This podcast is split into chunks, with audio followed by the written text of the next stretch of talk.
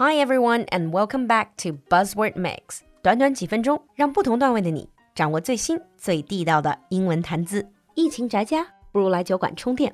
酒馆的进阶口语课第十七期课程报名已过半，下周三，也就是三月三十号晚上八点，露露还有一堂免费的试听课。另外，酒馆四月重磅推出新课——高级口语辩论 B2 Plus，专为口语高手准备。已经报名的有大学博导、医生、专业英语老师和海外留学生。如果你的雅思口语在六点五分以上，苦于没有办法进一步提升，那就快来加入高手辩论，拓展视野，强化逻辑，提升语言，一箭三雕。报名咨询、试听占座，请联系小助手，微信号是 l u l u x j g。我们在酒馆等你。Now, on with the show. In today's buzzword mix, our buzzword is tufting. T U F T I N G. You've never heard of the word tufting? Well, go on social media like Douyin or lifestyle apps like Xiaohongshu or Dianping and type in the word tufting. I'm sure you'll see tons of results. In the past few years, tufting has been a growing trend, not only across the globe, but also in China. Before we get into the word, you gotta know that during the pandemic, various DIY activities suddenly rose in popularity. Probably because we are staying at home a lot, we're exploring a simpler and more wholesome lifestyle.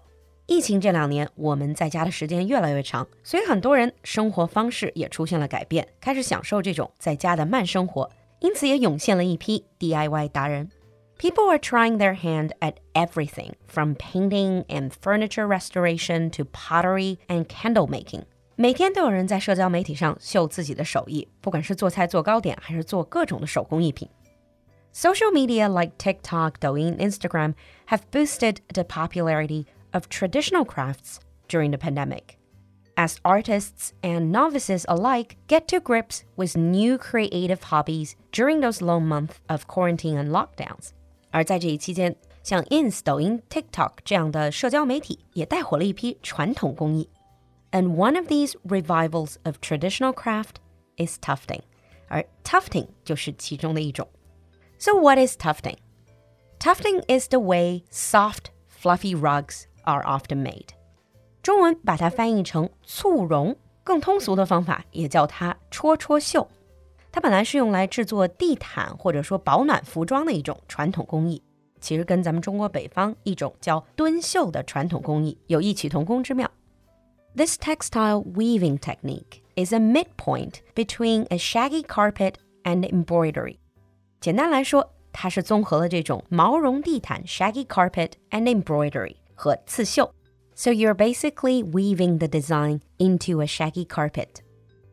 With your yarn as your ink, you can draw textured patterns and pictures on a plain canvas. Tufting 这个戳戳绣的过程，就是在一块底布上先画好草图，然后用毛线把这个图案戳上去。You can do this either by hand using a punch needle or with a really cool tufting gun. 通常 tufting 用的两种工具，要么是 punch needle，就是手拿的一根比较粗的袖珍，或者就是社交媒体上你经常看见别人晒的那种被叫做突突枪的簇绒枪 tufting gun。Like I said earlier, Tufting is by no means a new invention. It was first developed by carpet manufacturers. Tufting 的工艺最早是地毯制造商发明的。A tufted piece is completed in three steps. 一个簇绒件通常需要三个步骤完成：tufting 簇绒，gluing 上胶，then backing and finishing 被衬和整理。In the past, that was used in factories to manufacture carpets. But a few years back, a DIY artist, Tim Eads, started a tufting community online, and he was using a more user friendly tufting gun, the one that you can buy and actually use at home. 其实以前 tufting 主要是在工厂里制作毛绒地毯的一种工艺，而现在大火是因为2018年一位 DIY 艺术家在网上开始建立起 tufting 社群，而他使用的就是一款简单的电动簇绒枪。And this allows more people to get into tufting very easily. Tufting Creative artists and novices alike are posting their tufting pieces on social media, and they started to go viral. 不少艺术家和素人都加入了这场戳戳绣风潮，不但在 And in China right now, especially in first tier cities like Beijing and Shanghai, there are many tufting workshops where you can go and get some instructions and get the materials and equipment and just make your art there. 现在国内的很多一二线城市也会有这样的 tufting 工作室，可以让你过一回瘾。So why did tufting become popular? Well, there are many reasons. First of all, there is just something irresistible about creating plush, soft, and tactile crafts. 戳戳绣会这么火，有很多原因。首先，这种毛茸茸、软乎乎的手工织物，谁会不喜欢呢？And the second reason is the repetitive process of tufting can be both hypnotic and a stress relief. 同时，这种拿着针或者枪反复戳戳戳，也很解压、很上瘾。And of course, it also has a social function and provides you with the latest bragging rights. 同时，这种网红新风潮也成为了社交媒体发圈新素材。For some people, they might not want to make it themselves because these tufting workshops are not cheap to attend. And at the same time, that tufting gun can be quite heavy for people to maneuver. So many people are just pretty happy watching Douyin or TikTok videos of other people using a tufting gun. And for some, it's equally satisfying. And tufting is not just a simple pastime for people who are bored. This trend has also been noticed by brands.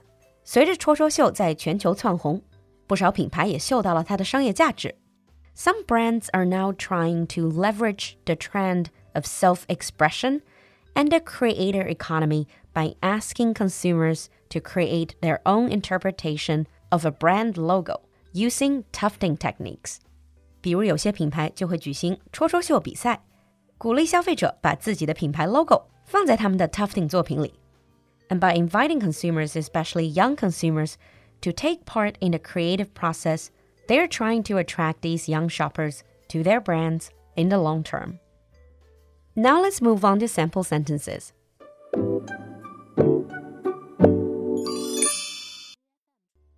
Sample 1 the new tufting video she posted on social media went viral overnight. The new tufting video she posted on social media went viral overnight. Sample 2 Will tufting workshops be yet another passing fad? Will tufting workshops be yet another passing fad? 你听懂了吗？关注公众号“璐璐的英文小酒馆”来获取更多拓展内容。so would you ever want to try tufting? 期待你的分享，我们下期见。